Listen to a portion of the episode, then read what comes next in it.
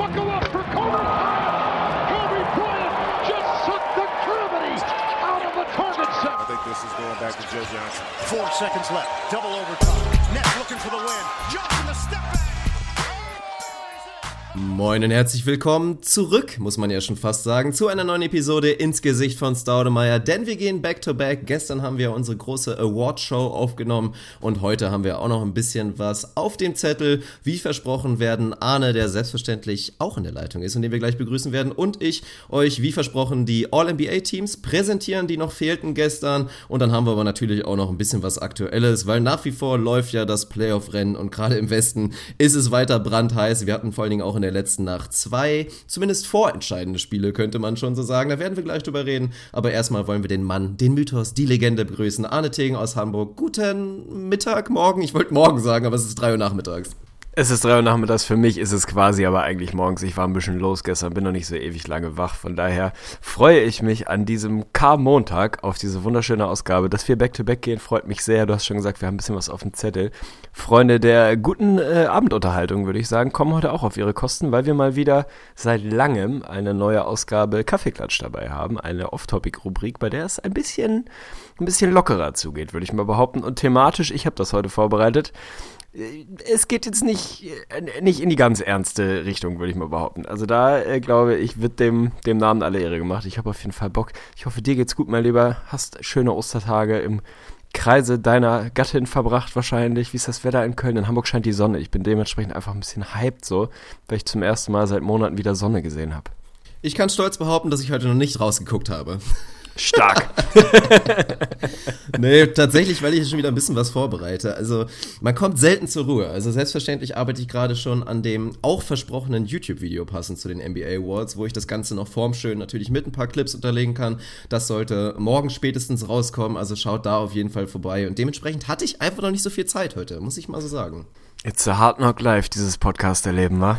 Ja, so ist es, so ist es. Aber ich würde sagen, wir fangen einfach mal an, weil es, ich habe natürlich mit dir schon ein bisschen darüber gesprochen, über deine letzten 24 Stunden, die turbulent waren, sagen wir mal zumindest. Also vielleicht werden wir am Ende da auch noch mal ein bisschen in die Details gehen, weil du doch da einige pikante Thesen aufgestellt hast in ein paar Sprachnachrichten, die da gestern so um halb vier nachts reingeflattert sind auf mein Smartphone. Also war auf jeden Fall spannend, aber wir haben es angesprochen, in der letzten Nacht, vor allen Dingen der Western Conference, ging es für viele Teams schon so ein bisschen um die Wurst. Also die meisten Teams Teams haben noch so fünf Spiele noch dem, im Köcher, im Tank, was auch immer. Weniger, sogar ein paar, paar weniger und dementsprechend zählt jedes Spiel inzwischen. Und ein Team hat sich, deiner Meinung nach zumindest, ich bin mir noch nicht so ganz sicher, aber ich würde sagen, man kann Löckchen hintermachen, hat sich in der letzten Nacht aus dem Playoff-Rennen verabschiedet. Das sind die Los Angeles Clippers, die bei den Pacers eine bittere Niederlage einstecken mussten, haben sich letztendlich dann aber auch nicht mehr genug gewehrt im vierten Viertel. Also die sind raus, wa?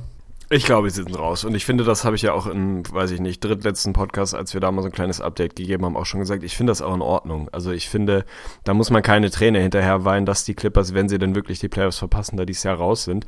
Die sind einfach für den objektiven Fan jetzt ohne Blake, ohne Chris Paul einfach nicht so, nicht so flashy und interessant, wie ich es gerne hätte. Also ich sehe dann einfach hundertmal lieber die Nuggets mit einem Nikola Jokic, Jamal Murray und Co. in den Playoffs oder wahlweise die Pelicans mit Anthony Davis finde ich irgendwie interessanter, wenn man mal davon ausgeht, dass es sowieso nur ein Erstrunden-Auftritt sein wird und man dann als Eight Seed gegen die Rockets vermutlich rausgehen wird, dann sehe ich da im Zweifel lieber irgendwie einen Jokic und Co. als so dieses Clippers-Team, was das ordentlich macht, was ganz gut kompensiert hat, dass Blake weg ist und was ja irgendwie soliden Basketball spielt, aber halt auch nicht mehr. Ich weiß nicht. Also wenn ich den Schedule angucke, die haben noch fünf Spiele, die nächsten drei gegen die Spurs, Jazz und Nuggets finde ich jetzt nicht unwahrscheinlich, dass sie die alle verlieren oder mindestens mal zwei davon und dann bist du im Zweifel raus. Wir werden gleich nochmal drauf schauen, wie der Schedule zum Beispiel für die Nuggets aussieht und auch für die Pelicans, also die Teams, die da noch mit drin sind, auch meine Wolves. Aber ich sehe einfach nicht, dass die Clippers da noch eine Chance haben. Die müssten von den fünf mal Minimum vier gewinnen, wenn man mal ehrlich ist. Vielleicht sogar alle. Und das halte ich für relativ ausgeschlossen. Von daher mache ich ein, nicht nur ein Löckchen, sondern ich mache ein Lock dahinter, dass die Clippers raus sind aus dem Playoff-Rennen. Sehr spannend, fände ich aber auch nicht schlecht, weil für mich sind die Clippers auch das Team, auf das ich ganz ehrlich einfach am wenigsten Bock hätte in den Playoffs. Bei den Denver Nuggets, über die wir jetzt natürlich gleich sprechen werden, die in der letzten Nacht einen wichtigen und absolut verrückten und turbulenten Win eingefahren haben gegen die Milwaukee Bucks, da gibt's dann einfach doch ein paar mehr Storylines und auch gerade so Nikola Jokic mal in der Playoff-Atmosphäre zu sehen, haben wir auch schon mal so ein bisschen angeschnitten, das Thema. Also inwiefern sich das Ganze verändern wird, wenn Teams sich wirklich voll auf diesen Stil, diesen Playmaking-Stil von Nikola Jokic einstellen können können. Ob er darauf dann gut reagieren kann oder auch nicht, das wird extrem spannend. Also von daher hätte ich persönlich nichts dagegen, sie in den Playoffs zu sehen und es wird verdammt eng. Da werden wir gleich noch drauf kommen auf den verbleibenden Schedule, aber gehen wir erstmal wirklich in die letzte Nacht und in dieses verrückte Spiel. Du hast es nicht gesehen, hast du gerade mir offenbart. Ich habe es auch nur im Real Life mir ein bisschen angeguckt, beziehungsweise ich hatte vorher das Ergebnis gesehen, natürlich gesehen, dass es Overtime war und habe dann mal geschaut, was ist eigentlich denn so passiert, dass es so knapp wurde und dass es überhaupt so knapp wurde, war eigentlich schon ein Unding und die Bugs haben es mal klassisch weggechoked. Es ging los mit einer fragwürdigen Entscheidung, mit noch etwas weniger als vier Minuten zu spielen, holte Janis Antetokounmpo sich da sein sechstes Foul und zwar auf, naja, mindestens fragwürdige Art und Weise. Hat dann Offensivfoul bekommen, als er gegen Nikola Jokic so ein leichtes Push-Off gemacht hat, was aber niemand pfeifen darf. Und dann ist er ihm auch noch auf den Fuß getreten. Nikola Jokic ist dann da mit seinem minimalen Übergewicht, was dann nach wie vor noch vorhanden ist, einfach ein bisschen zurückgestolpert. Janis dementsprechend raus gewesen und in den letzten dreieinhalb Minuten haben die Bucks es dann klassisch weggechoked. Also ich glaube, mit noch 60 Sekunden zu spielen lagen sie noch neun vorne oder so und haben es dann aber einfach immer weiter knapper werden lassen. Mit noch vier Sekunden haben sie dann Inbounds Pass, den sie eigentlich nur noch reinbringen müssen. Dann gehen sie an die Linie und das Spiel ist durch. Was ist aber? Jamal Murray holt sich den Stil, sprintet an die Dreierlinie, wird von Jason Terry beim Dreier gefoult. Der macht die Dinger da rein. Bledsoe hat danach sogar noch die Chance für den Sieg, steppt aber out of bounds. Turnover. Nikola Jokic jagt im Gegenzug fast den Game Winner rein. Und in der Overtime war es dann auch Jokic, der da vor allen Dingen den Dagger reingeknallt hat. Also ein unfassbar wichtiger Sieg. Hätten die Nuggets das verloren, hätte man auch schon drüber reden müssen. Ist das das Löckchen, dass sie jetzt tatsächlich raus sind? Aber wir haben eben schon kurz, bevor wir aufgenommen haben, drüber gesprochen. Es ist eben sehr turbulent, weil die Nuggets haben es nach wie vor in der Hand. Sie spielen noch zweimal gegen die Minnesota Timberwolves und dementsprechend sollte das sehr pikant werden, oder? Ja, ist natürlich ein Riesen-Win gewesen, gerade wenn man dann, wie du es richtig gesagt hast, mal den Schedule guckt. Die Nuggets haben halt nur noch vier Spiele und davon sind zwei tatsächlich direkte Duelle gegen die Wolves und wir haben auch mal in die Tiebreaker, fünf Spiele haben sie noch tatsächlich, aber zwei davon eben gegen die Wolves, also absolut direkte Duelle. Dann haben sie noch einen Division-Gegner mit den Blazers dabei. Wir haben mal in die Tiebreaker reingeguckt. Die Nuggets haben es einfach mal selber in der Hand. Das kann man so, so simpel runterbrechen, wie es ist. Wenn die Nuggets ihre Hausaufgaben machen, die Wolves zweimal schlagen, was ich jetzt nicht ausgeschlossen finde, und dann die haben sie noch die Clippers, die sollte man dann auch schlagen. Pacers, Blazers, wenn du da jeweils noch einen von mitnimmst vielleicht, dann hast du gute Karten und dann hätten sie es hinten raus nochmal geschafft, was ich irgendwie cool finden würde, je nachdem, wer dann dafür rausgeht. Aber es, ja, sie haben sich jetzt in eine, in eine Ausgangslage irgendwie gebracht mit diesem unfassbaren Win gestern, dass man sagen kann, gut, sie sind gerade Neunter, aber hey, am Ende hast du es selber in der Hand und dann musst du halt auch damit leben, wenn es nicht reicht. Ich finde es super, super spannend. Hoffe natürlich nicht, dass meine Wolves dann das traurige Opfer sind, weil das schon ein Szenario ist, was ich gerade nicht so wahnsinnig unwahrscheinlich finde. Ah, weiß ich nicht. Aber irgendwie, ja, ich meine, die letzten vier, fünf, sechs Regular Season Spiele sind häufig halt auch einfach mal so völlig witzlos, weil die Seeds irgendwie durch sind und die Playoff Teams durch sind.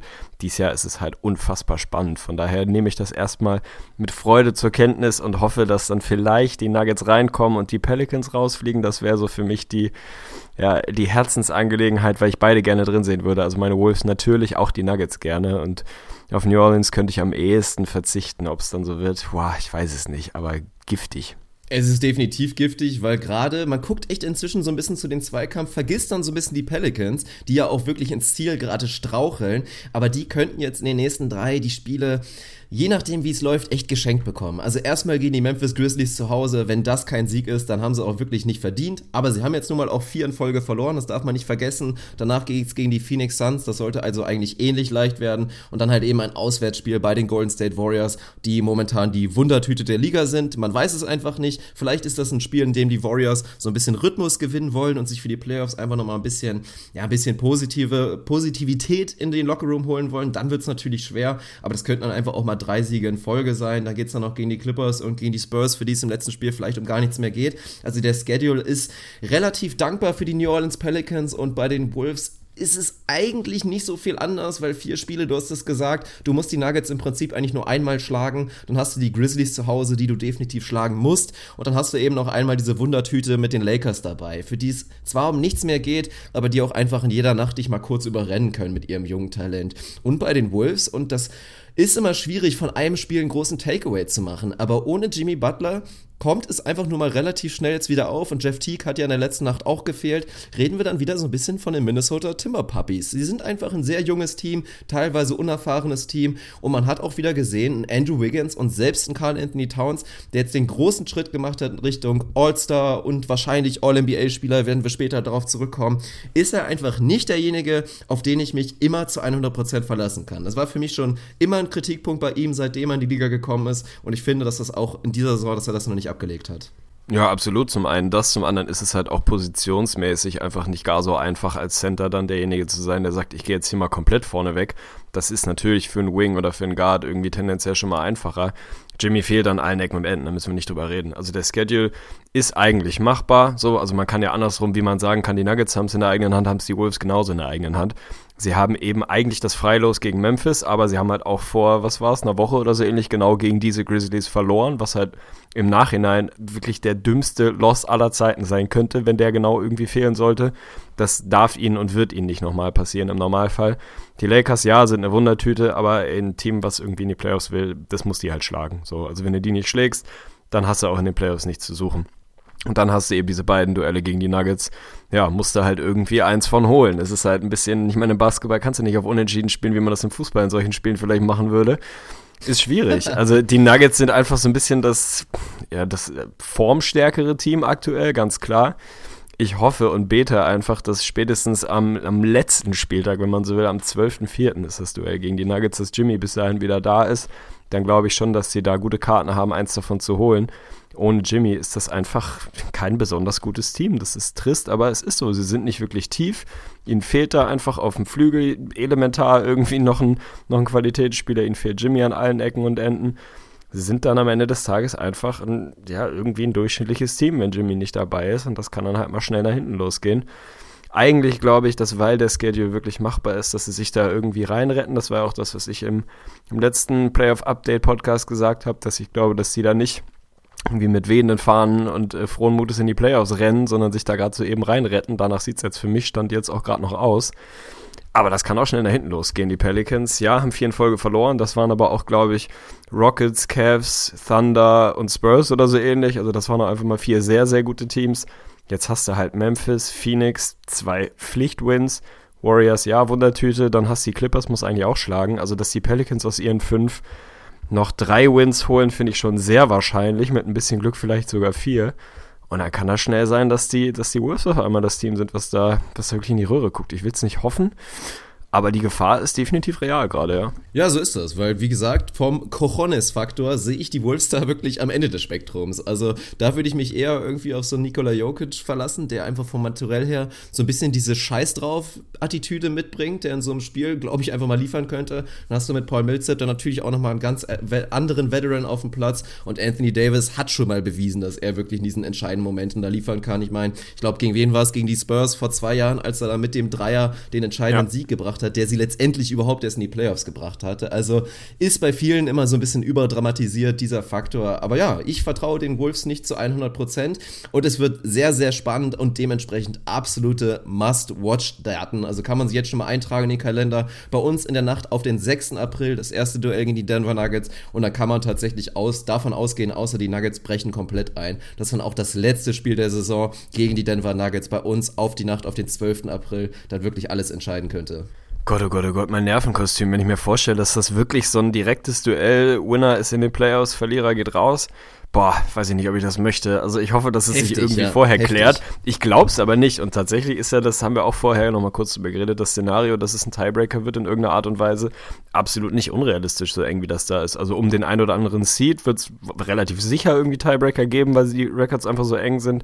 Aber das kann am Ende heißen, dass du irgendwie den gleichen Record hast und so ein scheiß Division-Record innerhalb deiner, deiner Division irgendwie darüber entscheidet, ob du Playoffs spielst oder nicht. Also sensationell spannend, schon mal, schon mal irgendwie geil. Ich habe auf jeden Fall Bock auf die nächsten zwei Wochen. Ja, das kann man so sagen, aber sollten die Nuggets es am Ende nicht schaffen, dann ja, werden die sich in den Arsch beißen müssen. Das kannst du bei jedem Team so machen, aber einfach die Niederlagen in den letzten Wochen, die sie sich da gegen die Memphis Grizzlies geholt haben und auch gegen die Dallas Mavericks, das kannst du dir dann im Zweifel einfach nicht leisten. Von daher wird es sehr, sehr spannend. Aber wir müssen natürlich auch nochmal ganz kurz über die andere Seite der Medaille des Duells aus der letzten Nacht reden. Natürlich von meinen Utah Jazz, die da gegen die Minnesota Timberwolves einen ebenfalls extrem wichtigen Sieg geholt haben. Also dadurch haben sie sich das Ganze schon wesentlich komfortabler gemacht. Theoretisch sind sie auch nicht weit weg und könnten noch ohne Probleme rausfallen. Aber selbst du hast es eben gesagt im kurzen Vorgespräch, die Jazz sind im Zweifel einfach zu gut momentan. Dafür läuft es zu gut. 26 Siege aus den letzten 33 Spielen und die nächsten drei Duelle lauten erstmal zu Hause gegen die Lakers, zu Hause gegen die Clippers. Da können sie dann wirklich den Nagel in den Sarg reinhauen dann wirklich. Und die Los Angeles Lakers dann auch nochmal auswärts. Also da gehe ich davon aus, dass sie mindestens zwei oder drei holen. Dann sind sie durch und es war einfach ein schönes Statement-Spiel. Also erstmal frage ich mich tatsächlich auch, wo war dein Jimmy Butler eigentlich in der letzten Nacht auf Twitter? Ich habe ihn so ein kleines bisschen vermisst nach dieser ersten Auseinandersetzung, die war beim Spiel Jazz gegen Bulls, als es da mit Ricky mal wieder so eine leicht unschöne Szene gab, wo Jimmy Butler sich da auf Twitter geäußert hat, war das für Ricky auch so ein kleines Statement-Spiel. Wir müssen es nicht nochmal groß erläutern. Das Ganze ist natürlich nicht perfekt auseinandergegangen und Ricky wird das Spiel schon sehr gerne gewonnen haben. Er war leicht angeschlagen, hatte da so ein bisschen Probleme mit seinem Hamstring, hat aber nach dem Spiel auch gesagt, es gab gar keine Chance, dass ich dieses Spiel verpasse. Hat sehr gut geliefert. Season High an Dreiern Makes, glaube ich. Ich weiß nicht, ob es vier oder fünf waren. Fünf. Dass das das Season High ist, ist natürlich auch schon wieder das nächste Thema. Aber eine sehr, sehr gute Leistung von ihm insgesamt von den Jazz, bei denen es einfach extrem gut läuft. Und es gibt viele spannende Stories. Eine sehr, sehr schöne Story ist die Rückkehr von Dante Exum, der extrem gut aussieht, wirklich. Also in den knapp zehn Spielen, die er jetzt inzwischen gemacht hat für die Jazz. Sehr, sehr dynamisch. Und für mich wird es auch extrem spannend und auch fast schon wieder ein beängstigend beängstigend, was dann passiert, auch mit meinem Ricky selbstverständlich, weil Thema Capspace Offseason wird das ein Thema sein. Dante Exum zeigt dir jetzt echt schon wieder die Ansätze.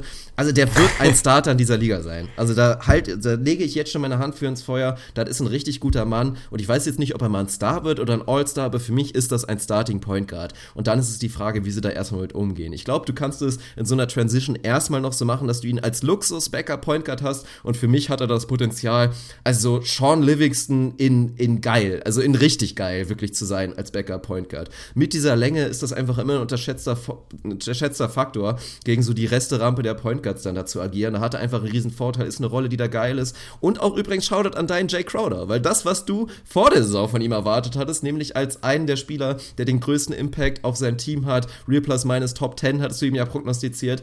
Genau das spielt er eigentlich quasi seitdem er bei den Utah Jazz angeheuert hat. Und all das, was wir auch dann gesagt haben nach dem Trade, ist eingetroffen getroffen. Jay Crowder ist einfach jemand, ist ein Rollenspieler selbstverständlich, der nur in einem sehr guten System wirklich glänzen kann. Und das passiert. Genau den Impact, den er auch bei den Celtics hatte, ist wieder vorhanden. Sobald er auf dem Platz steht, haben die Jazz ein extrem gutes Defensive Rating, sind allgemein mit ihm, glaube ich, plus 10 momentan, also ein wahnsinnig guter Wert und der kommt immer besser rein. Trifft seine Würfe, spielt gute Defense. Einfach ein guter Mann und ein wahnsinnig guter Trade für die Jazz.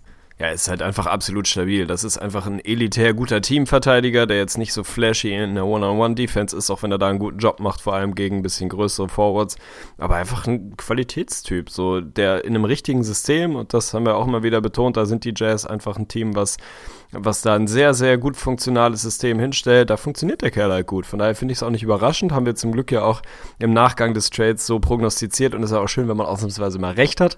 Bei Dante Exum bin ich absolut, absolut dabei. Also der Typ ist, ist real und ich finde den Vergleich mit Sean Livingston relativ naheliegend und irgendwie auch ganz passend. Also das ist schon jemand, der für mich auch absolutes Starting-Kaliber hat im Moment funktioniert das gut so und ich glaube auch nicht, dass das jetzt irgendwie kurzfristig ein Problem ist.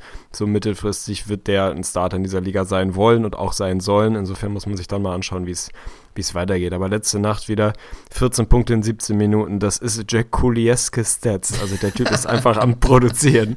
Finde ich sehr, sehr charmant. Und die Jazz, ja. Also, na klar, theoretisch sind die auch nur ein Win vor den Pelicans und eigentlich muss man sie mit reinnehmen in dieses, diesen Dreikampf, den wir da eben skizziert haben.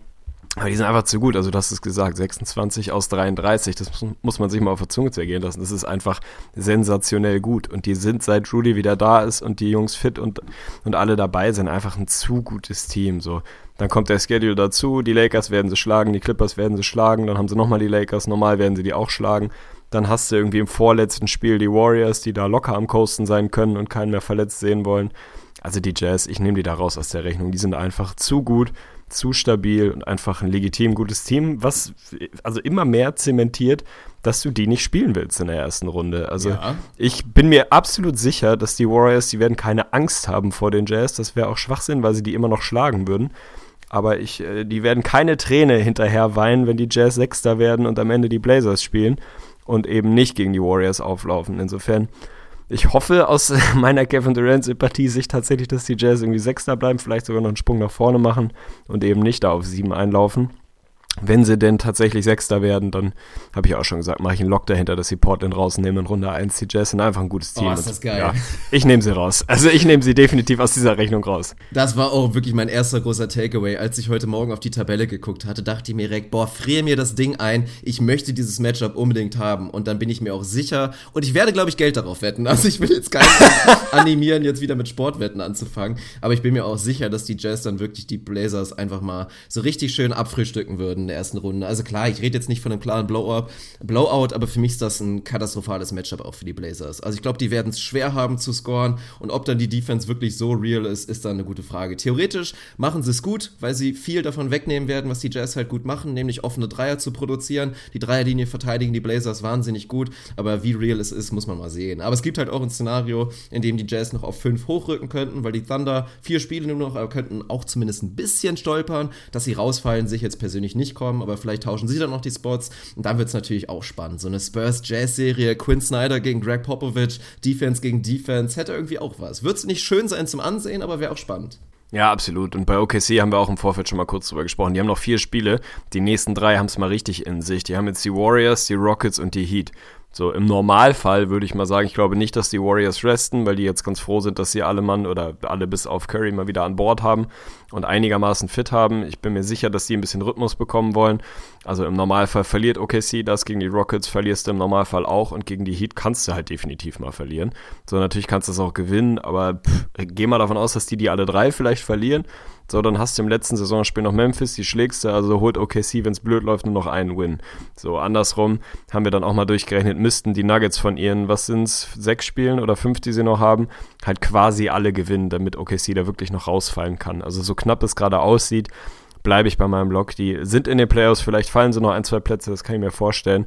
Und dann haben wir ja überragende Erstrundenserien. Also stell dir das mal vor, irgendwie OKC, Portland Runde 1, Spurs Jazz Runde 1, auf jeden Fall sensationell. Also ich glaube, der Westen wird geil. Es wird sehr geil und ich freue mich jetzt schon massivst auf unsere Playoff-Previews, die dann natürlich auch bald folgen werden, sobald die Matchup feststellen. Gibt einfach verdammt viele, viele spannende Themen. Aber ich will dich noch mal kurz fragen, nicht, dass wir noch mal den Einspieler hören wollen, wobei ich es sehr gerne hören würde, aber wie sehr schmeckt es dir eigentlich, dass die Chicago Bulls jetzt wieder zwei Spiele in Folge gewonnen haben und aktuell nur die acht höchste Wahrscheinlichkeit haben auf Luka Doncic, beziehungsweise denjenigen, den man dann an eins wählen würde? Ich will dazu nichts mehr sagen. Ich will einfach nicht drüber reden. es, ist, es ist so unfassbar sinnlos. Also natürlich ist irgendwie, ich habe das Spiel zumindest im Real Life so ein bisschen durchgeskippt. Natürlich gefällt mir das, dass Laudi Markan irgendwie 23 Punkte aus 11 Würfen scored und ein richtig gutes Spiel hat. Finde ich geil. Natürlich gibt es auch irgendwie ein, zwei andere ganz charmante, äh, charmante Jungs dabei mit einem mit einem Noaba, der mir irgendwie ganz gut gefällt, mit einem Bobby Portis, der mal wieder ein sehr gutes Spiel hatte. Aber es macht halt keinen Sinn. Also es macht halt einfach keinen Sinn. Warum schlägt man jetzt die Wizards? So, es ist einfach, ja, John Wall hat nicht mitgespielt, wird mal wieder gerestet, so.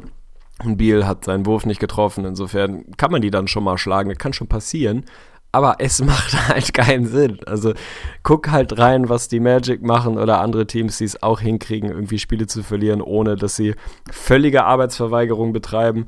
Man kriegt das schon irgendwie hin, wenn es denn sein muss. So, jetzt kann es halt locker sein. Jetzt hast du die Nets schon wieder überholt mit dem Rekord. Jetzt holst du vielleicht sogar die Knicks auch noch ein, wenn es blöd läuft. Die sind auch nur ein Win besser gerade und gewinnen nicht mehr viel am Ende hast du irgendwie die neuntbesten Odds auf einen hohen Pick. Es ist halt einfach völlig witzlos. Dann hast du 28, 29 Wins geholt dieses Jahr. Herzlichen Glückwunsch. Also wirklich herzlichen Glückwunsch. Ich würde gerne mal dahinter schauen und irgendwie in die, in die Köpfe und in die Planung gucken, was das gerade eigentlich soll. Also vielleicht ist das auch einfach ein, hey, fuck you NBA, wir hassen das Tanking und wir machen halt nicht mit.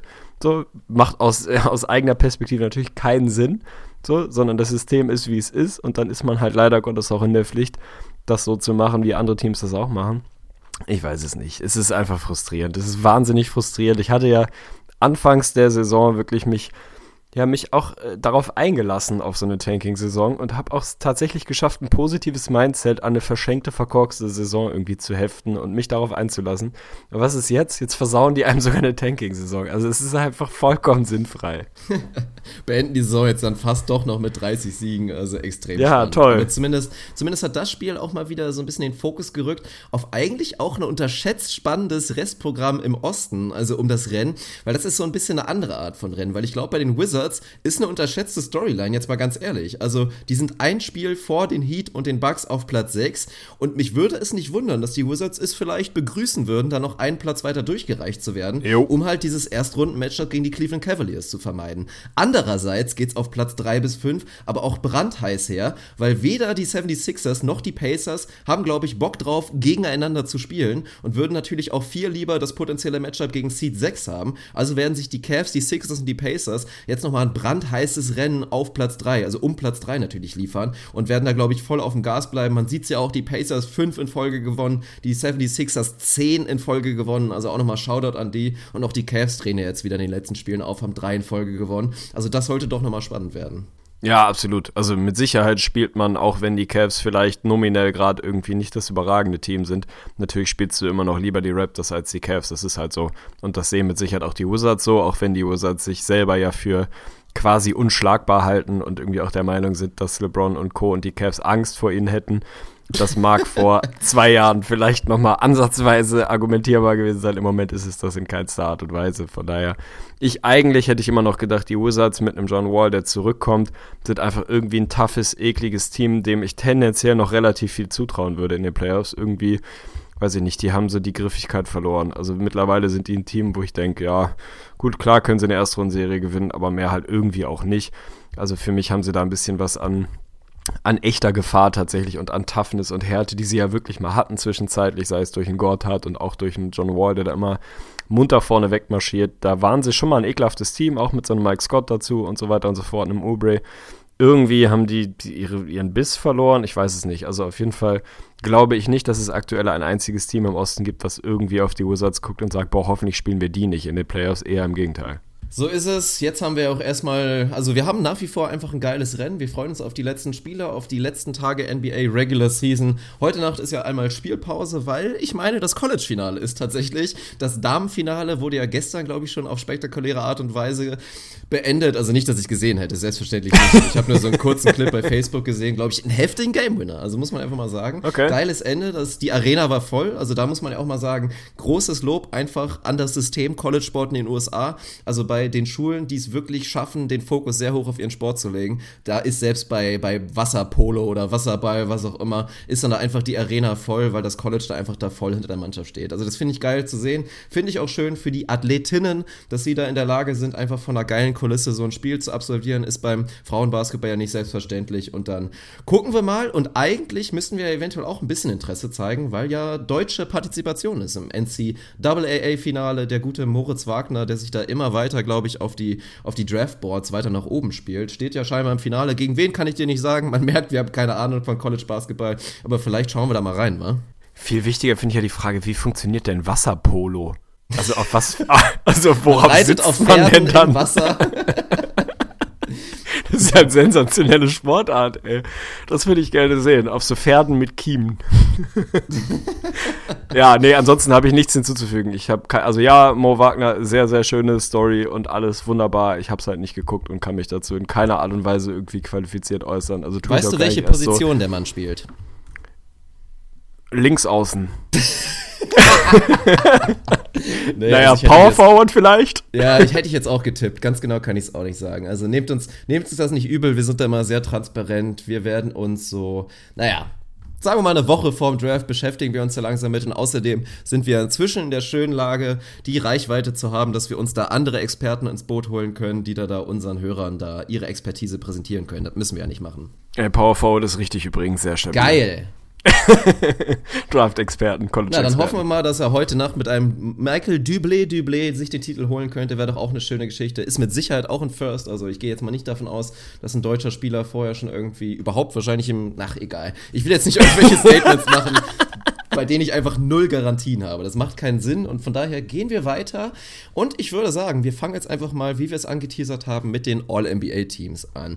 Es wird spannend, also gerade, du hast es in der letzten Episode gestern schon gesagt, gerade auf den Guard-Positionen ist es wieder wirklich brandheiß und wird es schwer sein, da Leute draußen zu lassen. Von daher bin ich natürlich gespannt, wie du die ganze Geschichte siehst. Und wir müssen, glaube ich, kurz darüber reden, organisatorisch, wie wir das machen wollen, weil das ist immer so ein bisschen verwirrend teilweise. Inwiefern ist das verwirrend teilweise? Weiß ich auch nicht. Also wir fangen mit dem First Team an und und äh, wollen wir vielleicht erstmal, also wollen wir wirklich gar, wollen wir jeder das komplette es Team gibt raushauen? Den Ansatz, es gibt den Ansatz, dass man theoretisch erstmal die Guards durchballert mit allen Teams und dann das vielleicht am Nee, Ende nochmal ich scheiße. zusammenfügt. Gut, dann fangen wir einfach. Wollen wir hinten anfangen oder vorne? Nee, wir fangen vorne an, First Team. Okay. Ja, dann leg Finde vor. ich absolut stabil. Ja, mein First Team, also tatsächlich die, die große Frage ist ja immer so ein bisschen, wie äh, behandelt man das Thema verpasste Spiele, wo setzt man sich die Grenze, ab wann ist jemand da noch irgendwie für einen selber wählbar, ab wann ist es nicht. Ich persönlich schiebe das direkt vorweg, für mich ist es eine ungefähr 50 Games Grenze, die ich angesetzt habe. Wenn jemand 50 Spiele gemacht hat und in denen so gut war, dass ich glaube, dass er es verdient hat, in einem der Teams zu sein, dann habe ich ihn damit reingenommen. Da gibt es natürlich so, ich sag mal, eine sehr prominente Personalie und noch zwei weitere, bei denen das Thema irgendwie immer mal wieder aufkommt, wie man es macht. Da kann ich auch andere Meinungen verstehen, die sagen, ey, nee, da muss mindestens 70 Spiele stehen oder was auch immer. Für mich sind es, wenn die Jungs so gut sind und der Impact so groß ist, dann reichen mir auch 50 Spiele Sample Size davon und ich brauche nicht noch 10 Spiele mehr oder muss da irgendwie eine magische Grenze anlegen und sagen, so und so viele sind's. Insofern, das schiebe ich vorweg. Bei mir sind es 50 Spiele, was auch dazu führt, dass mein First Team auf den Guard-Positionen aus James Harden und Stephen Curry besteht. So, das wird die große spannende Frage sein. Wird man Curry da wählen? Kann man ihn wählen? Machen es genug? Wie auch immer, legt man sich das da zurecht? Ja, der wird sehr viele Spiele verpassen.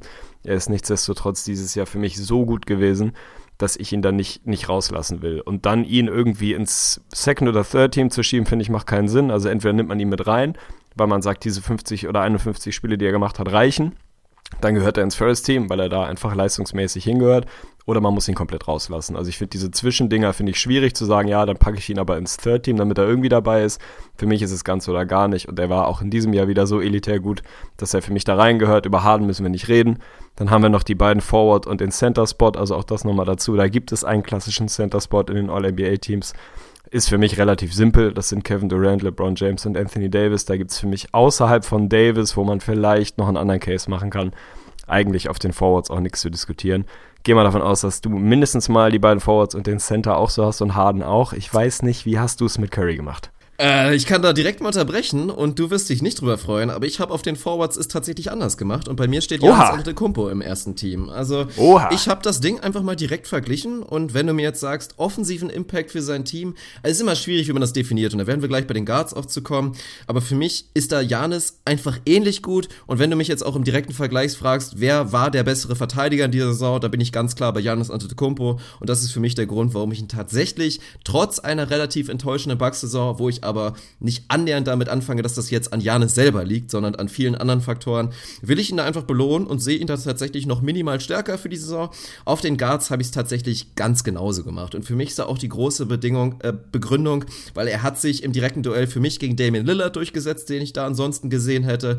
Wer war more valuable in dieser Saison? Selbstverständlich Damian Lillard, weil er einfach länger auf dem Court stand. Aber für All-NBA geht es für mich einfach wirklich darum, die besten Spieler dieser Saison zu küren. Und für mich war Curry so wahnsinnig gut in der Saison. Er hätte, wäre auf meinem MVP-Ballot ja, wahrscheinlich auf Platz 3 gelandet, mindestens auf Platz 4, wenn er gesund geblieben wäre. Da muss ich ihn da einfach mit reinnehmen und ist er für mich dann da vor Lillard. Du bist ein Blockboy.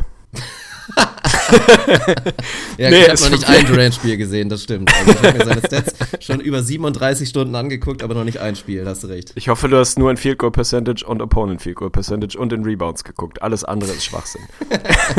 Nein, also ich kann den Case verstehen. Ich persönlich sehe ihn anders. Ist keine große Überraschung. Für mich ist einfach jemand, der 26 Punkte mit quasi weit über 50, 40, 90 produziert, wenn man die Freiwurfquote mit 89 Prozent mal so ein bisschen ausklammert.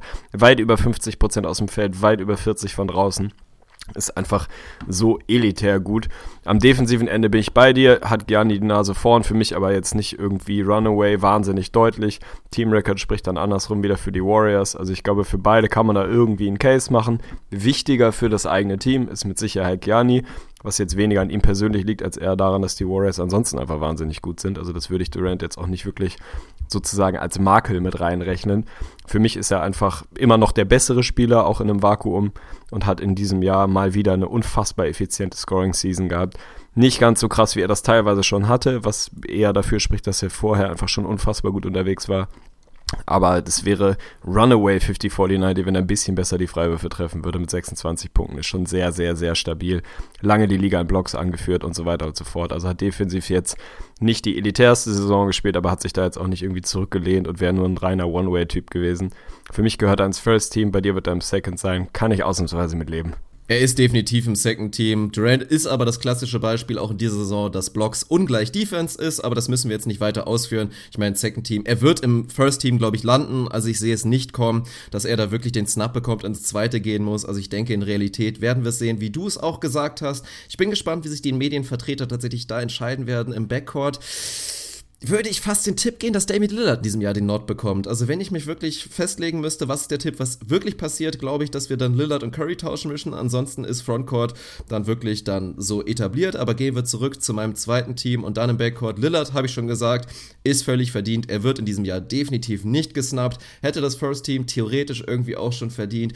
Ich sehe nach wie vor das schon so, dass die Blazers einfach davon profitieren, dass die Jazz halt einfach lange auf Rudy Gobert verzichten mussten. Für sonst waren für mich die Jazz das dritte drittbeste Team der Western Conference. Ansonsten waren einfach über weite Phasen die anderen Teams auch relativ schwach. Also die sind kein realer Third Seed für mich. Und deswegen, das ist ja auch das große Argument dabei. Ich meine, Damian Lillard hat sein Team auf Platz 3 geführt, muss man ein kleines bisschen abgeschwächt sehen, aber nichtdestotrotz spielt der Mann wieder eine unfassbar gute Saison und ist da auch noch verdient. Platz 2, also mein zweiter Platz im zweiten Team, ist vielleicht ein bisschen diskutabel. Da bin ich trotzdem zu Russell Westbrook gegangen, der für mich die einzige Konstante war im Prinzip Prinzip, der auch eine sehr starke zweite Saisonhälfte meiner Meinung nach gespielt hat und das schon irgendwie noch verdient hat.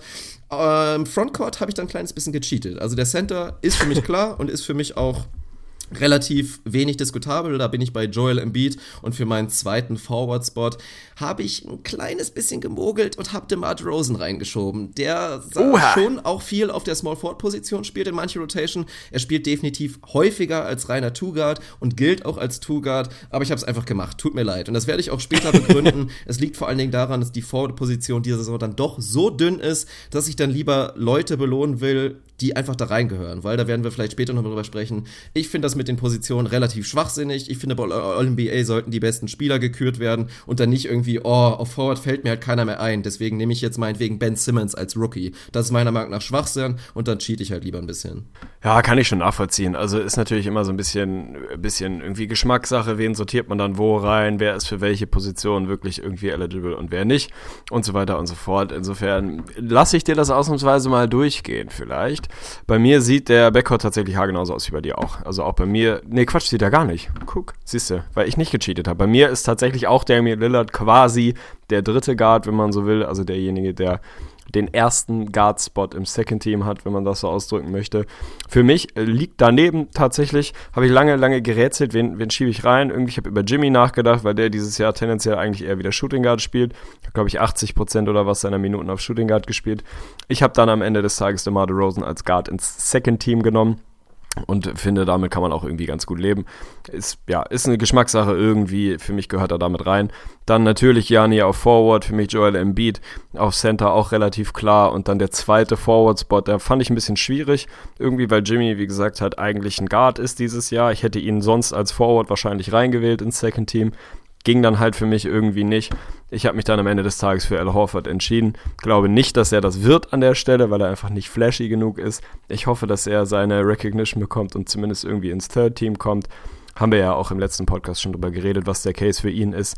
Die Boston Celtics sind drauf und dran, den First Seed zu holen mit einer völligen Rumpftruppe, alle verletzt, beste Defense der Liga. Al Horford ist da der Dreh- und Angelpunkt in der Defense zumindest. Von daher ist er bei mir der Forward im Second Team. Bin gespannt, ob du ihn überhaupt dabei hast. Ja, selbstverständlich habe ich ihn mit dabei. Und da werden wir jetzt zu meiner großen Argumentation kommen. Ich habe auch da minimal gecheatet, weil ich glaube, wenn man jetzt wirklich mal rein in die Stats reinguckt, hat Al Horford, obwohl er auch oft neben Aaron Baines spielt, einem nominellen Center, hat er definitiv einen Großteil und das mehr seiner Minuten als, als Center, also auf der 5 verbracht. Dennoch kann man das, glaube ich, ganz gut bringen. Für mich ist er dementsprechend im dritten Team und weil ich auch den, den sechsten Spot nicht wieder an irgendwen, wie gesagt, Ben Simmons oder ich bin auch gespannt, Paul George bei dir, da nicht verteilen wollte, bin ich als meinen letzten Forward tatsächlich auf Lamarcus Aldridge gegangen, der eigentlich als Center gelten sollte, aber auch viel auf der 4 spielt, weil dann doch auch manchmal ein Paul Gasol zum Beispiel neben ihm steht und ich will dann auch echt lieber ihn mehr betonen, weil ansonsten hätte ich ihn zum Beispiel rauslassen müssen und es wäre für mich ein Unding gewesen. Also Lamarcus Aldridge gehörte für mich zu den 15 Spielern, die man belohnen sollte als All-NBA-Spieler, deswegen ist er da mit drin. Bei den Guards habe ich dann Jimmy Butler mit reingenommen, der definitiv als Guard gilt und es auch verdient hat, natürlich durch die verpasste Zeit, nimmt das ein bisschen was von seiner guten Saison weg, die ansonsten auch einen minimalen MVP-Case gemacht hätte. Also da war er wirklich schon auf Kurs, muss man einfach mal sagen. Und mein letzter Guardspot geht dann an Kyrie Irving, auch verdient. Was soll man dazu sagen? Du hast eben das Ganze schon bei Al Horford gesagt. Das gleiche kannst du im Prinzip auch über Kyrie Irving machen, der auch kurz davor ist, 50, 40, 90 dir zu liefern. Wahnsinnig effizient. Die Transition zu den Celtics hätte kaum besser laufen können. Und mein dritter Spot als Center, das hat er sich inzwischen verdient, geht für mich an Carl Anthony Towns, weil er dann doch im Vergleich zu Rudy Gobert einfach mehr Spiele und so weiter und einfach auch eine kranke Saison spielt. Oh, jetzt ärgere ich mich ein bisschen, dass ich nicht positionsmäßig so schön gecheatet habe wie du, weil tatsächlich, man glaubt es kaum, bei mir ist Jimmy Butler nicht dabei, weil ich ihn einfach als Guard gesehen habe und es da nicht übers Herz gebracht habe. Entweder Westbrook, der bei mir im Third Team ist. Ja, Westbrook ist bei mir, führt das, das Third Team an, wenn man so will. Und ich kam auch nicht an Kyrie Irving vorbei. Irgendwie, eigentlich gehört Jimmy absolut da rein. Und ich finde auch Borderline MVP, der hätte auf meinem MVP-Ballot wahrscheinlich irgendwo auf, auf Platz 5 irgendwie gestanden. Weil er einfach eine sensationell gute Saison mal wieder gespielt hat als Guard habe ich mich einfach schwer getan. Ich hätte ein bisschen mehr rumtricksen müssen und ihn dann irgendwie entweder ihn als Forward rein sneaken oder so wie du halt so einen DeRozan hochschieben, damit man ihn mit reinpacken kann. Fand ich wahnsinnig schwierig. Bei mir sind es dann tatsächlich Westbrook und Kyrie, müssen wir nicht drüber reden. Auf den Forward-Spots sind es bei mir Paul George und LeMarcus Aldridge. Und als Center natürlich Carl Anthony Towns, finde ich. Kommt man eigentlich auch nicht wirklich dran vorbei. Also der Center-Spot an sich, den fand ich dieses Jahr relativ simpel. Irgendwie erstes, zweites, drittes Team war eigentlich relativ schnell klar, dass es da eigentlich auch nicht wirklich was dran vorbei gibt. Von daher war das relativ simpel. LaMarcus Aldridge, hast du gesagt, führt die Spurs irgendwie in die Playoffs. Jetzt nicht gerade irgendwie mit einem überragenden Rekord aber ohne Kawhi und mit all dem, was die Spurs dieses Jahr durchgemacht haben, ist das einfach jemand, der sich das definitiv verdient hat. Paul George, ja, so insgesamt, also da finde ich es immer schwierig, so wenn ich jetzt die letzten vier, fünf, sechs Wochen angucke, ist der Case nicht stark genug über die ganze Saison, finde ich, ist das schon in Ordnung, da kann man ihn schon mit reinnehmen. Wenn ich Jimmy als Forward hätte sehen können, dann hätte ich ihn definitiv vor Paul George gehabt. So ist es dann am Ende des Tages so gelaufen. Meine Third Teams, also Westbrook, Kyrie, Paul George, LeMarcus und Carl Anthony Towns. Das finde ich wirklich sehr spannend. Also da gibt es auch wirklich zwei spannende Themen. Erstmal Punkt 1. Hast du vielleicht gemerkt, also zum ersten Mal auch seit unserer Podcast-Historie, und wir haben ja zumindest die All-NBA-Teams schon zweimal machen müssen, musste man wirklich nicht einmal drüber diskutieren, dass man einen Spieler mit reinnehmen muss, eventuell, der einen negativen Rekord besitzt. Weil das war immer eine Riesendiskussion. Ja. Kann ein Spieler All-NBA sein, der von einem Team kommt mit einem negativen Rekord oder der auch eventuell die Playoffs verpasst? Und das ist einfach nicht gegeben. Also ich meine, die Denver Nuggets sind als Team auch gut genug, dass man da die Diskussion Diskussion um einen Jokic eventuell nicht hätte, der zu den erweiterten Snaps definitiv auch gehört. Aber ansonsten von den Teams mit Losing Records ist einfach niemand dabei. Also ein Porzingis natürlich wegen seiner Verletzung, aber hätte Porzingis sich nicht verletzt, wären die Knicks auch wahrscheinlich im Playoff-Rennen geblieben. Über Blake Griffin muss man nicht reden, das ist definitiv auch so, über Andre Drummond ebenfalls nicht. Das finde ich sehr spannend. Aber dann bin ich vor allen Dingen auch gespannt, wie es sich letztendlich ablaufen wird, weil wäre man klassisch gegangen und hätte Al Horford, LaMarcus Aldridge und auch DeRozan nicht als Forward gesehen, hättest du halt wirklich dann anfangen müssen. Also wenn du klassisch bleibst und wirklich nur Leute nimmst, die den Großteil ihrer Zeit auf diesen Positionen verbracht haben, dann musst du Paul George eigentlich fast mit reinnehmen, weil es da ein Mangel an Alternativen ist. Und selbst über Ben Simmons könnte man nachdenken, wenn man ihn theoretisch, wie es so bei NBA.com und so nach wie vor gemacht wird, als Forward sieht. Was er aber nicht ist. Er ist ein Point Guard, von daher ist das auch Schwachsinn. Von daher hoffe ich auch, dass es so läuft und dass man da cheatet. Und längerfristig sollte man da schon nach wie vor meiner Meinung nach drüber reden, ob das mit den Positionen so Zweck hat in diesen Teams. Ja, absolut. Zumal wir jetzt irgendwie die Liga sich in eine Richtung entwickeln sehen, wo es einfach keine klaren Positionen mehr gibt. Also Brad Stevens hat ja vor ein paar Monaten irgendwie gesagt, für ihn gibt es mehr oder weniger Ballhändler und Bigs und Wings irgendwie so. aber nicht wirklich irgendwas dazwischen. Und ob da dann SG oder SF davor steht, ist halt einigermaßen witzlos irgendwie. Von daher ist das System so der All-NBA-Teams auch einfach schlicht ein bisschen überholt und irgendwie so aufgeweicht, wie die Positionen sind.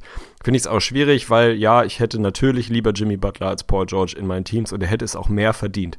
Es ging halt an den Positionen, habe ich es nicht anders hingekriegt. Aber das ist halt, eigentlich sollte das nicht Sinn der Sache sein, dass man dann irgendwie jemanden reinnimmt, die halt quasi eigentlich mehr oder weniger die identische Position spielen ein sehr ähnliches Skillset haben, ähnliche Spielertypen sind. nur weil der eine halt nominell als Shooting Guard spielt und der andere als Small Forward, kannst du die dann irgendwie nicht, nicht direkt vergleichen, finde ich ein bisschen schwierig. Wenn wir bei den Snaps sind, ist es bei mir natürlich Jimmy, wie gesagt, lange drüber gesprochen. Natürlich auch irgendwie ein Chris Paul, der einfach Opfer der, ja, der heftigen Guard-Situation ist, dass er da nicht mehr reingepasst hat. Also hätte es ein viertes Team gegeben, dann hätte ich Chris Paul und sicherlich auch einen Clay Thompson dabei gehabt. Hat halt in diesem Fall jetzt nicht gereicht, weil es einfach stacked ist bei den Guards. Ist so am Ende. Ansonsten gibt es aber nicht wirklich die heftigen Snaps bei mir, finde ich. Also Jimmy, Chris Paul und ja, eigentlich irgendwo auch Clay sind für mich Jungs, die da eigentlich reingehört hätten, wo halt einfach kein Platz mehr war. Aber ansonsten darüber hinaus ist es jetzt nicht so, dass da jemand dabei ist, wo es mir wahnsinnig wehtut. Natürlich würde ich eigentlich auch gerne Kyle Lowry belohnen für eine andere, aber trotzdem gute Saison. Ist dann einfach als Guard im Moment schwierig. Ja, also eine Personalie, die ich extrem interessant finde, ist Draymond Green, der statistisch gesehen vielleicht einen kleinen Schritt zurück gemacht hat und nicht mehr ganz so dominant in seiner Rolle ist, aber im Prinzip ist das, glaube ich, eher so dieses Ding, dass man langsam ein bisschen satt ist. So, also man nimmt dann vielleicht im Zweifel einfach einen, der eine spektakulärere Saison spielt oder der einen größeren Sprung gemacht hat, weil eigentlich, wenn man wirklich mal ganz ehrlich ist, sollte es keinen Grund dagegen geben, warum Draymond Green, wenn man ihn in den Vorjahren auch gewählt hat, warum er nicht wieder damit bei sein sollte, oder?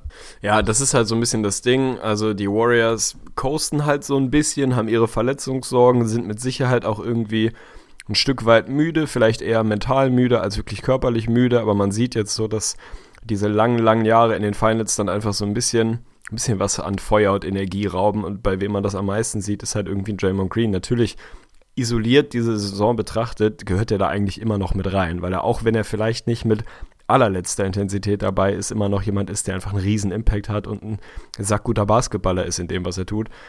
Ich fand es dann dieses Jahr irgendwie auch es hätte sich nicht richtig angefühlt. Also ich kann da nicht mal wirklich einen argumentativen großen Case machen, außer dass er vielleicht nicht ganz mit 100% dabei ist und dass das bei ihm nun mal quasi DNA seines Spiels ist, mit Intensität und Feuer zu spielen. Das macht er dieses Jahr vielleicht nicht in dem Maße wie sonst. Und da finde ich dann Lamarcus Aldridge irgendwie verdienter auf der Position ist ein bisschen schwierig. Ich verstehe aber auch jeden, der ihn mit reinwählt. Und wenn du mich fragst, ob er reingewählt wird, würde ich wahrscheinlich tendenziell eher denken, ja, dass er am Ende drin landet. Weiß ich nicht. Also irgendwie im dritten Team statt einem Paul George kann man halt definitiv auch machen. Ansonsten auf den, in den ersten zwei Teams, finde ich, hat er dieses Jahr nichts verloren. Im dritten kann man gerne machen. Ja, das ist so. Ansonsten Clay Thompson für mich eigentlich auch ein harter Spot und ähnliche Argumentation. Glaube ich auch, dass man das inzwischen zu sehr als selbstverständlich nimmt. Der Mann spielt die effizienteste Saison in seiner Karriere, also ist einfach unfassbar gut drauf. 45% von draußen, glaube ich, wieder ein True Shooting Wert, der einfach through the roof ist. Ist aber jetzt außer, ausnahmsweise mal unter die 20 Punkte pro Spiel Marke gerutscht und ist vielleicht für viele ein Grund, aber man darf natürlich nicht vergessen, der spielt nach wie vor elitäre Defense und ist vielleicht der beste Two-Way-Spieler momentan, wenn man Kawhi Leonard da rausbringt. Also das ist schon auch eine heftige Geschichte. Und ansonsten vielleicht kurz erwähnen, auch Victor Oladipo, der in manchen Büchern da vielleicht auch seine Stimmen bekommen wird. Für mich aber gerade unter den Guards, wozu du ihn erzählen musst, hat es dann einfach nicht gereicht. Ja, da finde ich, muss man auch nicht wirklich drüber diskutieren. Der hat hier seine Liebe verdient. All-Star, alles völlig verdient. Aber unter die sechs besten Guards dieser Liga gehört er halt auch in dieser Saison nicht, so gut seine Saison ist. Ist dann knapp, aber mein Gott, muss man mit leben. Ja, das ist so. Dann haben wir es abgehakt. Also minimal uneinig. Ich habe ein bisschen mehr gecheatet als du. Hättest du es, glaube ich, ansonsten wahrscheinlich sehr ähnlich beziehungsweise genauso gemacht, wenn du den gleichen Ansatz gefahren hättest. Also von daher, ja, lasst uns wissen, wie ihr die ganze Geschichte seht. Und dann würde ich sagen, machen wir jetzt die nicht vorhandene Transition zu unserer Off-Topic-Rubrik, die du mir heute vorbereitet hast. Ich freue mich sehr drauf. Kaffeeklatsch, ich lasse den Einspieler laufen und dann kannst du unseren neuen Hörern nochmal kurz erklären, wie diese ganze Geschichte abläuft.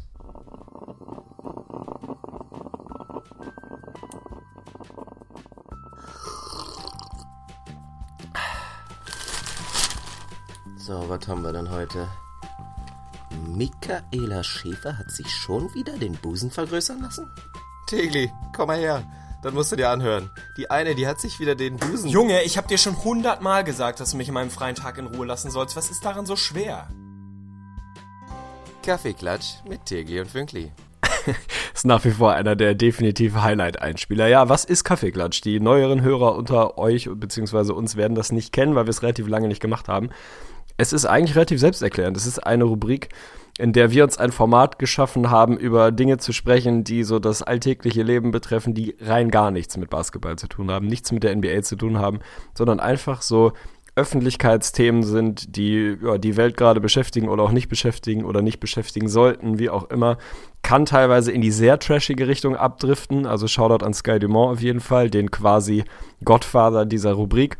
Kann aber ist zwischenzeitlich auch mal sehr ernst geworden und sehr gesellschaftlich relevante Themen. Also das ist tatsächlich nicht eine reine Trash-Rubrik, sondern geht ein bisschen einfach kreuz und quer von links nach rechts. Heute kann ich schon mal dazu sagen, ist es komplett trashig. Also heute ist es 100% Trash weil ich nichts anderes gefunden habe. Wie diese Rubrik funktioniert, ist relativ simpel. Ich habe sie Dirk vorbereitet. Dirk kriegt von mir drei Headlines präsentiert. Einfach nur quasi klassisch eine Tageszeitungs- oder Wochenzeitungs- oder Internetüberschrift. Und muss sich danach entscheiden, über welches dieser drei Themen wir reden. Ich habe zu jedem Thema ein bisschen was vorbereitet und dann gucken wir mal, wohin uns die Reise führt. Also für dich gibt es jetzt einfach nur drei vollkommen trashige, belanglose Headlines. Bist du bereit? Ich bin mehr als bereit. Vorschlag, Themenvorschlag, Headline Nummer eins. Ostern bei den Lombardis. Für Alessio gab es einen echten Hasen. Das ist oh äh, Vorschlag Gott, Nummer zwei. Ey, dass das tatsächlich na, immer noch ein Thema ist. Ne? Man hätte ja echt ja, hoffen sollen, dass das Ganze. Ich meine, Alessio geht's offensichtlich gut, die Leute wissen es inzwischen. Mann, Mann, Mann. Also muss ich direkt mal sagen, wird wahrscheinlich durchs Raster fliegen, das erste Thema. du kennst ja die zwei, das zweite und dritte Thema noch nicht. Zweites Thema ist tatsächlich eine sehr kurze Headline, die aber trotzdem Substanz mitbringt. Thomas Gottschalk meldet sich auf Twitter zurück.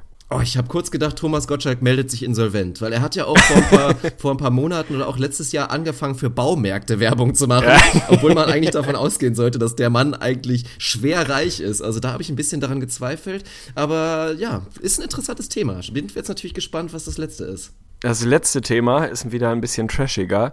Smallville-Star Christine Croig. Ist sie Mitglied in einer Sexsekte? Fragezeichen. Ach du Scheiße. Okay, das bringt natürlich eine gewisse, gewisse Brisanz mit. Problem ist aber natürlich, Smallville sagt mir gar nichts und von daher habe ich auch, also kenne ich nicht, habe ich noch nie geguckt. Ich habe dementsprechend überhaupt keine Ahnung, wer diese Alte ist und obwohl mich Sex-Sekten vielleicht so peripher nee, aber muss ich mich, glaube ich, letztendlich dagegen entscheiden und äh, möchte den guten Tommy Gottschalk hören. Dann sollst du den bekommen. Finde ich dachte tatsächlich, das ist ein absoluter Home. Also, dass, wenn ich irgendwo das Wort Sexsekte einstreue, dass ich dich dann definitiv hab und du da alleine aus persönlichem Interesse einsteigst. Aber gut, dann nehmen wir Themenvorschlag Nummer zwei. Thomas Gottschalk meldet sich auf Twitter zurück. Er meldet sich nicht insolvent, jedenfalls habe ich das nicht mitbekommen. Ja, was soll ich sagen? Tommy Gottschalk, jeder von uns kennt ihn, glaube ich. Natürlich wird eine meiner ersten Fragen an dich gleich sein, wie du den Kerl eigentlich fandest, weil ich habe da vielleicht eine etwas unpopuläre Meinung dazu, weiß ich gar nicht so genau. Der gute Mann hat jedenfalls am 9. Februar verkündet, dass er eine Twitter- und Alkoholpause bis Ostern einlegen wird. Wer ihm auf Twitter vorher gefolgt ist, weiß, dass er da sehr aktiv war tatsächlich. Und ich habe ihm, bin ihm völlig zufällig, glaube ich, gefolgt, weil ich irgendwann mal gesehen habe, dass Jan Böhmermann jeden zweiten Tweet von Thomas Gottschalk geretweetet hat, weil er das irgendwie lustig fand. Und Thomas Gottschalk da sehr freizügig von seinem alltäglichen Leben erzählt. Gar nicht besonders spannend und nicht besonders spektakulär, aber irgendwie immer wieder erzählt und macht und kleine Bilder postet und so weiter und so fort. Hat sich da eine eigene Pause irgendwie mehr oder weniger verschrieben, ist jetzt aber wieder da. Also tatsächlich Ostersonntag hat er für sich entschieden, jetzt reicht es, er ist wieder da. Sein erster Tweet, den er rausgehauen hat, war Trinken oder tweeten? Fragezeichen. Ich fange mal ganz vorsichtig wieder an. Man weiß jetzt nicht genau, womit er wieder anfängt, ob er sich jetzt direkt den Helm zuschüttet und irgendwie, weiß ich auch nicht, was macht, oder ob es erstmal ums Twittern ging oder Tweeten ging. Man weiß es nicht. Auf jeden Fall ist er wieder zurück. Also eine gute Nachricht an die Twitter-Gemeinde. Thomas Gottschalk, der quasi Goat, ist wieder da. Will von dir natürlich erstmal wissen, folgst du ihm auf Twitter? Ich glaube nicht. Wie ist überhaupt so deine grundlegende Meinung zu diesem sehr polarisierenden Menschen Thomas Gottschalk.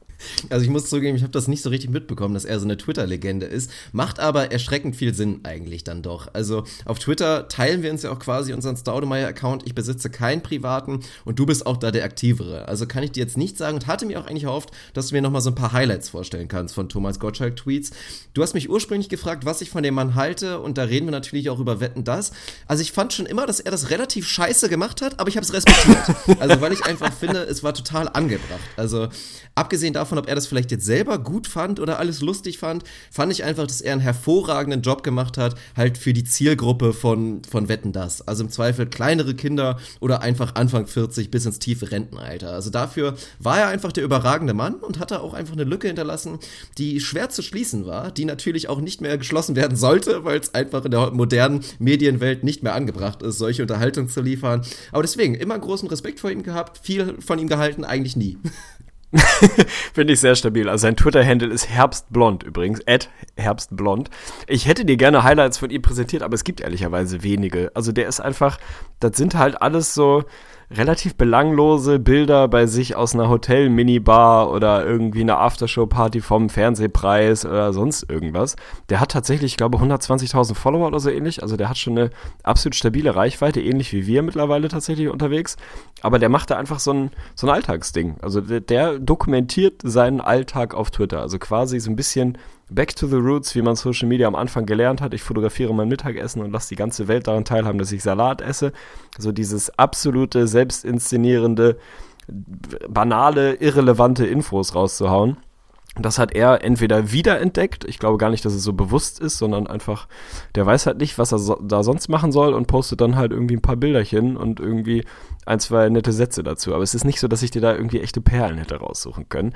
Ich persönlich fand den Menschen immer überragend, muss ich ganz ehrlich sagen. Also ich war eh, wetten das, Fan will ich nicht sagen, aber ich habe es regelmäßig geguckt, weil ich so diese, ja, diese alte Samstagabend-Unterhaltung einfach als Format an sich schon mal irgendwie ganz geil fand und ich fand den Typ einfach immer großartig. Also natürlich gibt es Dinge über den, die, die man kritisieren kann, kritisieren muss, aber in seiner Rolle als Entertainer, wenn man es so nennen will, Moderator, Entertainer, der schlagfertig sein muss, und da fand ich ihn immer sensationell, der irgendwie mit international namhaften Stars umgehen muss und da irgendwie einen, einen, guten Job machen muss, sich nicht zu sehr selbst in den Vordergrund zu drängen, aber auch nicht zu so einer völlig banalen, austauschbaren Figur wie ein Markus Lanz zu werden, fand ich, hat er immer sensationell gut gemacht. Sein Kleidungsstil fand ich auch irgendwie episch. Das war halt so ein Running Gag, wenn er da sich irgendwie komische Klamotten angezogen hat der hat das irgendwie zelebriert und ich finde, der hat das überragend gut gemacht. Ich war sehr traurig, als er sich zurückgezogen hat, konnte das aber um Gottes Willen auch verstehen bei dieser ganzen äh, Unfallgeschichte, wie, die, wie das da zustande gekommen ist. Aber ich bin, also ich will nicht sagen Fan, aber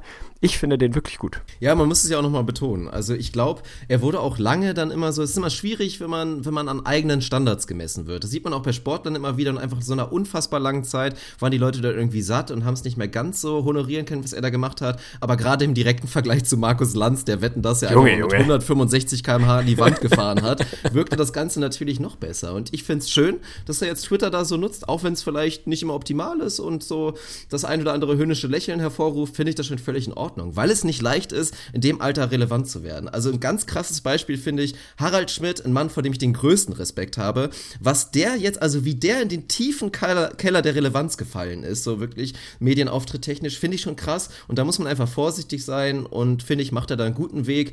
Der Craig Sager, bevor Craig Sager, glaube ich, ungefähr oder ähnlich. Craig Sager ist wirklich unterwegs gewesen, immer klamottentechnisch, hat mir auch sehr gut gefallen. Sich selten zu ernst genommen, das ist immer eine gute Geschichte.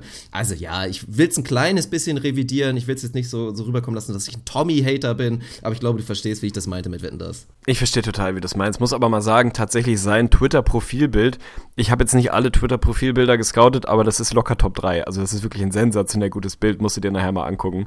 Freut er sich drüber. Was ich von dir in dem Zusammenhang nochmal wissen wollte, war tatsächlich so dieses Grundthema, dass äh, er gesagt hat, ich ziehe mich da jetzt erstmal zurück von Twitter und mache so ein bisschen Neudeutsche würde man es Digital Detox nennen, also ziehe mich ein bisschen zurück aus dieser digitalen Welt und diesem absoluten News- und Aufmerksamkeits-Overkill, dass dein Handy den ganzen Tag blinkt und dir irgendwelche Notifications und so weiter rüberschiebt und du einfach gar nicht mehr in der realen Welt irgendwie verankert bist. Hast du das schon mal gemacht? Kannst du das nachvollziehen? Ich weiß, dass du jemand bist, der sehr selektiv mit seinen Push-Notifications umgeht. Also im Sinne von seinen Apps eigentlich nicht erlaubt, dass sie ihm einfach Nachrichten schicken, sondern aktiv guckt, hat mir jemand bei WhatsApp geschrieben oder bei Facebook und eben nicht andauernd irgendwie Push-Nachrichten bekommt. Machst du das immer noch? Ist das so dein Weg, dich aus dieser digitalen ja, äh, ich sag mal, Aufmerksamkeitsdefizitsyndrom Welt so ein bisschen zurückzuziehen oder wie ist da dein Stand gerade? Ist jetzt natürlich schwierig, sich da zurückzuziehen, wenn man aktiv irgendwie vorhat, YouTuber zu werden. Also relativ schlechter Plan und gerade deswegen ist es auch kaum möglich, da zurückzuziehen. Also privat mache ich das natürlich schon. Wie gesagt, da genieße ich es auch, dass ich dann nicht unbedingt noch einen Twitter-Account pflegen muss. Und auch bei Instagram stellt man ja immer wieder fest, dass wir da Probleme mit haben, regelmäßig Einblicke irgendwie in unser Leben zu liefern oder irgendwie was Witziges zu liefern. Ich meine, es ist nun mal schon auch anstrengend genug, ganz ehrlich, sich einfach jeden Tag natürlich auch schon alleine mit unserer Facebook-Seite auseinanderzusetzen, so Dinge da zu managen. Da kriegen wir natürlich auch konstant immer Nachrichten von euch, was uns auch einen riesen Spaß macht, die immer da die Rückmeldung zu bekommen und euch zu antworten, wenn irgendwas Wichtiges ist. Aber es ist nun mal auch ein Hassel. Die ganze Gruppengeschichte müssen wir auch irgendwie so ein bisschen managen. Und dann natürlich bin ich eigentlich nonstop immer auf YouTube unterwegs, versuche da irgendwie mit Kommentaren mitzuhalten und ab und an mal zurück, zurückzuschreiben. Von daher ist das alles verdammt schwierig. Das eigene Handy versuche ich oft so lange wie möglich auch einfach mal liegen zu lassen und nicht direkt immer zurückzuschreiben. Aber wir leben ja leider in dieser heutigen Gesellschaft, dass wenn man mal kurz nicht zurückschreibt, und da haben wir auch immer Diskussionen, weil ich dann auch echt undankbar bin und immer direkt sauer bin, wenn du mir nicht zurück zurückschreibst. Wenn ich immer sehe, Arne Tegen ist war siebenmal online, hat aber trotzdem seit Stunden nicht zurückgeschrieben, ich könnte ausrasten, ey. Also dazu, ich habe dir das jetzt auch off-air schon fünfmal erklärt. Ich benutze eine Desktop-App für WhatsApp. Das heißt, ich bin immer online. Ich bin das quasi nicht. 24 Stunden am Tag werde ich als online angezeigt, Nein. weil diese App läuft und ich mein Ich Handy halt nicht in der. Hand habe. Ja, jetzt jetzt habe ich die App nach. aus, damit ich mein Internet nicht überfordere, weil ich hier gerade aufnehme, du Nacken. Aber ich weiß genau, was du meinst. Und ich muss tatsächlich sagen, ich bin da äh, nicht gut drin. Also ich bin, ähm, versuche eigentlich immer mal mich so ein bisschen dieser ja, diesem permanenten Handygeballer irgendwie zu entziehen. Ich schaff's ehrlicherweise einfach nicht. Also ich habe jetzt irgendwie letztens mal drüber nachgedacht, wann ich das letzte Mal sicher weiß, dass ich irgendwie vier Stunden mein Handy nicht in der Hand hatte. Also außerhalb von, ich bin im Bett oder hab's nicht mit oder so, sondern im ganz normalen Tagesablauf. Kann mich nicht dran erinnern. Also das muss Jahre her sein, weil ich immer jemand bin, ich kann das nicht ertragen, wenn ich eine App von mir sehe und diese dieses scheiß rote Symbol da oben anzeigt, so und so viele Notifications, dann macht mich das wahnsinnig, weil ich mit Ungewissheit und irgendwie Geduld einfach nicht umgehen kann. Ich kann das nicht, ich muss dann wissen, was es ist, auch wenn ich weiß, es ist eine irrelevante Info, brauche ich diese Info relativ zeitnah. Deswegen bin ich da wahnsinnig schlecht drin und muss da tatsächlich mal aktiv dran arbeiten, einfach auch mal zu sagen, keine Ahnung, ab 22 Uhr lege ich mein Handy einfach an die Seite und nehme es erst am nächsten Tag wieder in die Hand. So, einfach mal mit Kleinigkeiten anfangen und nicht so ständig und überall immer so penetriert zu werden mit irgendwelchen News- und Push-Nachrichten. Das ist eigentlich echt schlimm. Ja, also ich weiß nicht, man muss das auch ein bisschen dif differenzieren. Ich sehe es im Prinzip nicht so dramatisch, dass ich auch schon ein krasses Medienopfer bin im Prinzip. Also um es mal zu illustrieren, das ist eigentlich schon dramatisch. So ein typischer Abend läuft eigentlich so ab, keine Ahnung, Sarah und ich sitzen auf der Couch, gucken irgendwie Netflix, dann sagt sie irgendwann, dass sie müde ist, dann bin ich vielleicht irgendwie noch ein bisschen am Laptop, gehe dann irgendwann ins Bett, nehme den Laptop mit, weil ich dann meistens irgendwie noch die erste halbe Stunde von irgendeinem NBA-Spiel gucke, bis ich dann irgendwie auch müde bin und dann kommt irgendwann so der Punkt, okay, jetzt bin ich müde, jetzt lege ich den Laptop aus dem Bett, wirklich auf den, auf den Tisch daneben und dann hole ich mein Handy raus und mache mir zum Einschlafen Podcast an. Also das ist wirklich endlos.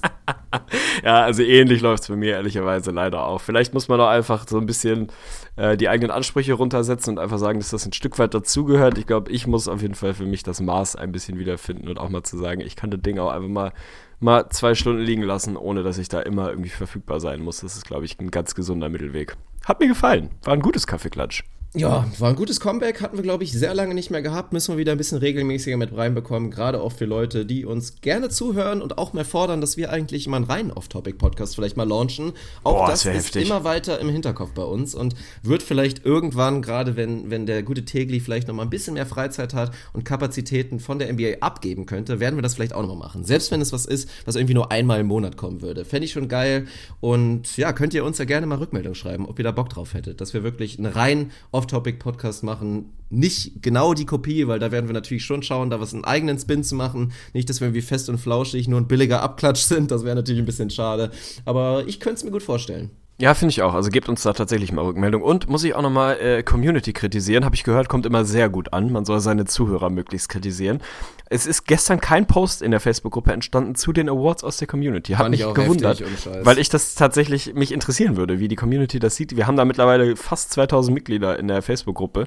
Also da ist schon ein großes Sample-Size, dass man vielleicht sagen kann, dass das sogar einigermaßen repräsentativ für die NBA-Öffentlichkeit ist. Wenn da möglichst viele von abstimmen, kriegen wir vielleicht ein echt einigermaßen legitimes Bild davon, wie so die Öffentlichkeit die einzelnen Awards sieht. Also falls sich jemand berufen fühlt, macht mal irgendwie Umfragen auf und dann alle mal schön fleißig abstimmen. Interessiert mich tatsächlich ehrlicherweise. Ja, mich definitiv auch. Also ich werde ja genug Kommentare unter meinem Video dann kommen, was auf YouTube folgt. Dann wird mit Sicherheit der ein oder andere wieder schreiben, was ich für ein Opfer bin, dass ich Spieler XY nicht da und da sehe. Also das ist auch immer sehr, sehr erfrischend. Also schaut da, wie gesagt, auch gerne rum. Ich bin durch. Wir haben eine gute Stunde jetzt wieder geknackt. Kann man, glaube ich, nicht meckern, wenn man bedenkt, dass wir back-to-back -back gegangen sind. Jetzt werden wir ein, zwei Tage wahrscheinlich natürlich Pause machen, aber werden schauen, zeitnah möglichst nachzuliefern, bevor dann wirklich die Playoffs auch vorbei sind. Ich würde nicht auch wünschen, weil ich habe meine Zettel Wirtschaft noch. Du machst das Ganze ja selbstverständlich digital, was zu unserem Thema eben passte. Aber ich habe meine ganzen wirklich analogen Zettel noch, wo ich hier unsere Season Previews drauf hatte. Und wenn Oha. wir es schaffen und hinbekommen würden, fände ich es natürlich total geil, das Ganze nochmal zu rekapitulieren. Also unsere Prognosen zu vergleichen, erstmal zu schauen, haben wir im letzten Jahr auch gemacht, wie stehen wir überhaupt damit, wie haben wir abgeschnitten, wie akkurat haben wir das Ganze so getippt und bei welchen Teams lagen wir krass daneben. Und dann ist natürlich der große Faktor zu analysieren, woran lag's. Also im Zweifel Woran sind irgendwelche? Verletzungen, so ist es. Aber das wäre, glaube ich, auch ganz charmant. Also das werden wir versuchen zu machen und ansonsten natürlich kommt bestimmt auch noch ein Update dann zu den letzten Spielen der, der Regular Season und dann natürlich allerspätestens dann so die dritt, viertnächste Episode werden dann unsere großen Playoff-Previews sein, die wir natürlich auch stückeln werden, weil das wird sehr, sehr detailliert. So ist das auf jeden Fall. Ich muss jetzt hier leider relativ zeitnah abbinden, weil ich mir hier irgendwie anderthalb Liter Tee reingemessert habe und jetzt hier wirklich auf heißen Kohlen sitze. Also von meiner Seite war es das. Hat mir großen Spaß gemacht, dass wir wieder back-to-back gegangen sind. Mal wieder, haben wir ja vor einer Weile schon mal gemacht, finde ich immer irgendwie sehr erfrischend, wenn man dann in zwei Tagen auch mal zwei Episoden rausballert und dann jetzt mal wieder geliefert hat.